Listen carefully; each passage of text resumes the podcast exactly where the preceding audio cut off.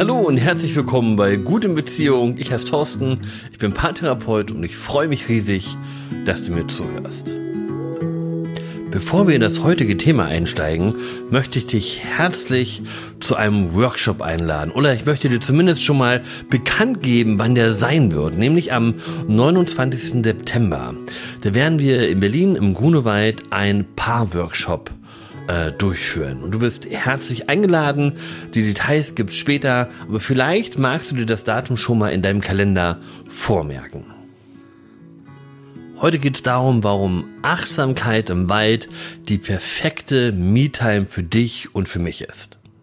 Ich weiß nicht genau, wie es in deinem Leben aussieht, aber in meinem Leben gibt's Tage, die sind so vollgepackt und so stressig, dass ich abends so erschöpft bin, dass ich vor irgendwelchen Social Media versacke oder ähm, eine Netflix-Serie nach der nächsten schaue. Und ich stelle immer wieder fest, dass es mir damit irgendwie nicht besser geht. Und das beste, effektivste Mittel für mich, für mein Leben und vielleicht auch für dein Leben ist es mir, eine Auszeit im Wald zu gönnen. Und häufig mache ich das so, dass ich das schon einplane. Also wenn ich mich abends hinsetze und meinen nächsten Tag plane und ich merke, uh, der Tag ist ganz schön voll, dann plane ich auch ein, mir diese 20 Minuten Zeit für mich alleine irgendwo im Wald zu nehmen. Ich habe das große Glück, dass ich relativ ländlich lebe. Ich brauche drei Minuten. Ich muss einmal über die Straße gehen und dann stehe ich im Wald und auch die, der Fahrtweg zu meiner Arbeit und wieder zurück, ähm, der ist so, dass ich eigentlich fast überall anhalten kann und sagen kann, ich laufe jetzt ähm, 20 Minuten durch den Wald oder setze mich irgendwo auf einen Baumstamm. Und ich weiß, dass es der absolute Luxus ist. Und dass es nicht jedem so geht. Und auch wenn es dir vielleicht nicht so geht und du vielleicht weiterfahren musst, um ins Grüne zu gelangen, so glaube ich doch, dass Natur, Wald irgendwie für alle erreichbar ist. Und wenn das kein Wald ist, dann ist es vielleicht der nächste Stadtpark oder ein Seeufer, an dem man lang spazieren kann. Ähm, ich glaube, dass es für jeden möglich ist, in gut erreichbarer Zeit irgendetwas zu finden, was du selbst mit Natur verknüpfst. Und ich bin so fasziniert davon, dass diese 20 Minuten durch den Wald laufen oder irgendwo sitzen und die Natur genießen so viel heilsamer ist und so viel mehr Kraft schenkt als alles, was ich abends mache, wenn ich erschöpft bin und zu Hause ankomme. Meine Tage sind wirklich anders, wenn ich mir diese Zeit gönne.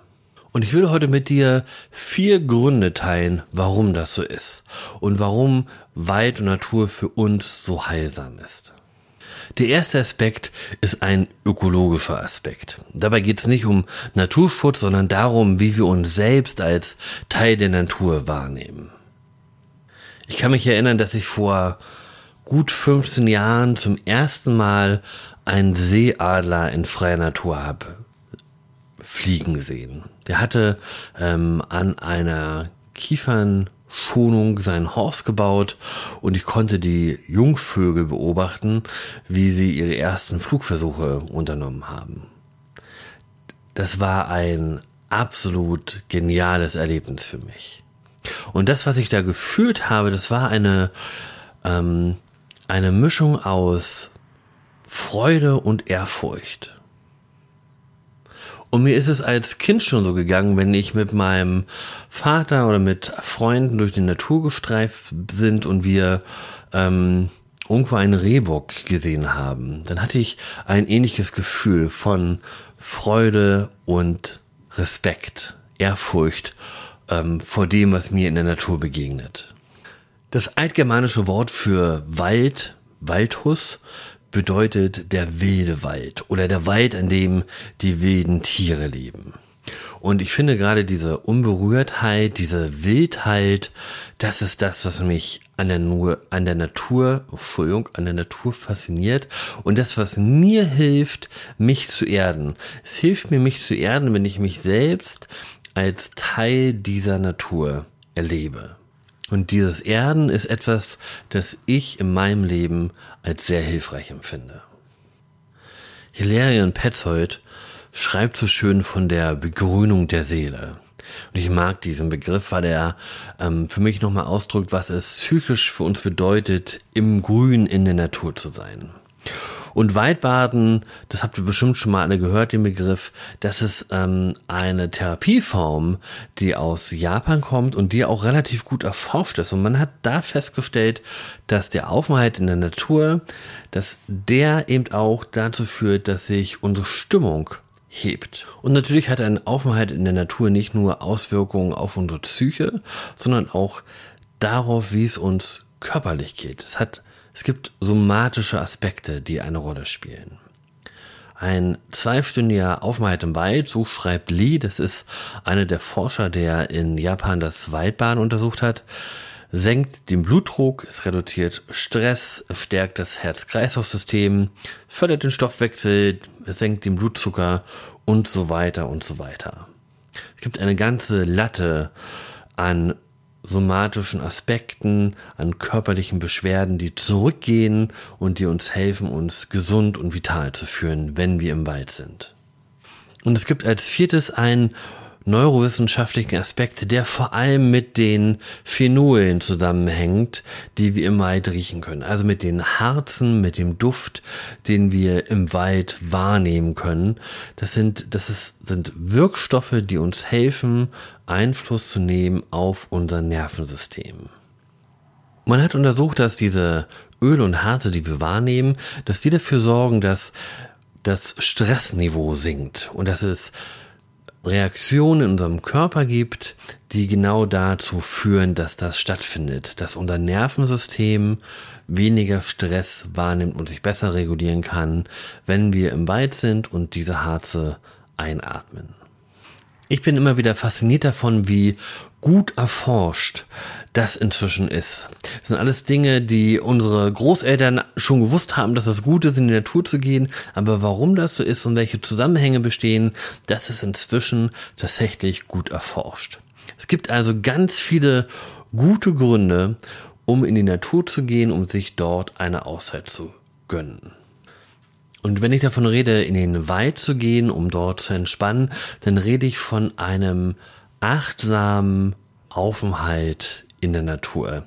Ich rede nicht davon, sich Kopfhörer in die Ohren zu stecken und loszujoggen oder loszulaufen, sondern ich rede davon, ganz langsam, achtsam in der Natur zu sein, sich umzuschauen, Natur auf sich wirken zu lassen und es als kleinen Mini-Urlaub zu werten. Ich kann dich also nur einladen, das auszuprobieren und dir dein Stück Wald zu suchen, dein Stück Natur zu suchen, das du in nächster Zeit aufsuchen möchtest und dir dann zu überlegen, wann genau ist das denn hilfreich? Wie oft möchte ich das machen in der Woche? Und damit du nicht ganz unvorbereitet im Wald auftauchst und dann gar nicht weißt, was du machen sollst oder was du dort machen kannst, möchte ich dir vier kleine Übungen mit in die Hand geben. In der ersten kleinen Übung geht es darum, deinen Platz in der Natur zu finden. Der heißt der befreundete Wald. Es geht darum, dir einen Ort zu suchen, an dem du dich richtig wohlfühlst. Ein Ort, wo du sagst, hier kann ich bleiben. Hier ist es so, als würde ich einen Freund zu Hause besuchen.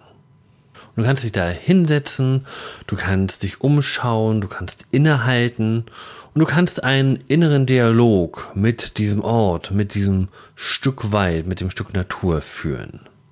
Und du wirst feststellen, dass dieser Ort sowie jeder andere Gesprächspartner auch unterschiedliche Stimmung ausstrahlt. Und du wirst merken, dass mal Tau auf dem Gras liegt und mal nicht, dass mal Vögel laut zwitschern und mal nicht. Du wirst feststellen, dass es mal nieselt und mal die Sonne scheint. Und all das kannst du mitnehmen in dein Gespräch, in deinen Dialog mit diesem Ort. Und es macht Sinn, diese kleine Übung ganz am Anfang zu machen. Dann, wenn du losgehst und sagst, das ist jetzt für diese Woche oder für die nächste Zeit mein Ort, wo ich mir immer dann, wenn ich es brauche, meine 10, 20 Minuten Auszeit gönne. Eine zweite Übung ist die Sorgensteinübung. Ich benutze die manchmal, wenn mein Kopf so voll ist, dass ich auch im Wald nicht zur Ruhe komme. Und wenn ich das schon merke im Vorfeld, dann nehme ich mir einen Stein, das sind meine Sorgen und ich lasse die am Waldrand, am Eingang zu meinem Ort liegen. Ich lege diesen Stein irgendwo hin, wo er sein darf, wo meine Sorgen bleiben dürfen und dann kann ich mich verhältnismäßig sorgenfrei in den Wald begeben. Ich kann mir auf dem Weg zurück überlegen, ob ich den Stein wieder aufhebe und ich vielleicht Lösung dafür habe oder ob ich sage, ah, für heute lasse ich die Sorgen Sorgen sein. Wenn du wie ich jemand bist, der sich lieber bewegt, als irgendwo still zu sitzen, dann hilft dir vielleicht eine Gehmeditation mehr aus deiner Viertelstunde weit auf dem Halt zu machen. Eine Gehmeditation bedeutet für mich, dass ich mich zuerst auf meinem Atem konzentriere. Und nachdem ich das beim Gehen ein Stück weit gemacht habe, dann versuche ich, alle meine Sinnesorgane nacheinander abzuarbeiten. Ich achte also einen Moment lang darauf, was ich höre.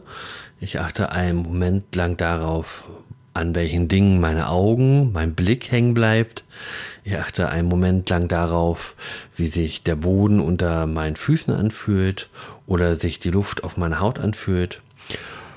Und dann gehe ich nochmal in die Atmung und dann sind meistens auch schon die zehn Minuten vorbei, die ich mir vorgenommen habe.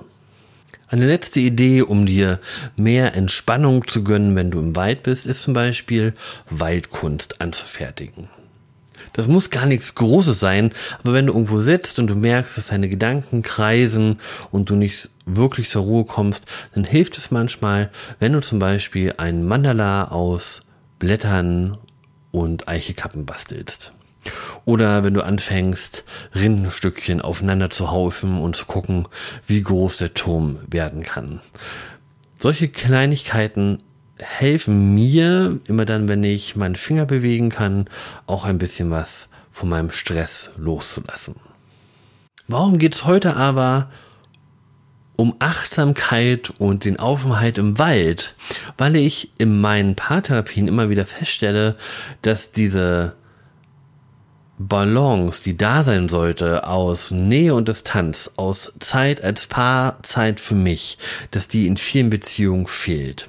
Und ganz häufig ist es so, dass vor allem junge Mütter in der Therapie sitzen und sagen, ich bin so beschäftigt mit den Kindern und mit dem Haushalt und ich komme zu nichts anderem. Und ich glaube, dass gerade für Menschen, die das Gefühl haben, dass sie rund um die Uhr dass sie rund um die Uhr gefordert werden, dass besonders für die wichtig ist, sich eine Auszeit zu gönnen und regelmäßig Zeit für sich zu verbringen. Und zwar Zeit, die sie kräftigt, Zeit, die sie die Energie schenkt, anstatt Energie zu rauben. Denn ich höre auch immer wieder, dass um bei den jungen Müttern zu bleiben, dass die abends ganz erschöpft irgendwo sitzen und sagen, der Tag war so anstrengend, heute mache ich überhaupt gar nichts mehr, außer Netflix zu suchten. Meine Einladung an dich lautet heute also, dir deinen Ort, deinen befreundeten Waldort zu suchen und das auszuprobieren und zu schauen, ob dir diese 20 Minuten im Wald, die du dir zwei, dreimal in der Woche gönnen kannst, ob das nicht was ist, was dir wirklich weiterhilft. Ich bin ganz gespannt auf dein Feedback und ich habe ähm, zu dem Thema noch eine Frage für dich. Ich habe überlegt, ob es Sinn macht, eine Challenge, eine 5-Tage-Challenge anzubieten, in der ich euch jeden Tag eine E-Mail schreibe und ähm, euch zeige, was ich im Wald gemacht habe und ihr das nachmachen könnt, um zu schauen, ob es für euch tatsächlich einen Mehrwert hat. Ich bin mir aber nicht sicher, ob ihr das braucht oder ob es für euch viel einfacher ist, wenn ihr das selbst organisiert. Unten in den Shownotes findet ihr einen Link zu einer Umfrage und ich würde mich so freuen, wenn ihr daran teilnehmt und mir mich wissen lasst, ob so eine Challenge etwas für euch wäre und ob es sich lohnt, so etwas auszusetzen und anzubieten. Das soll es für heute gewesen sein. Es grüßt und winkt, dein Thorsten.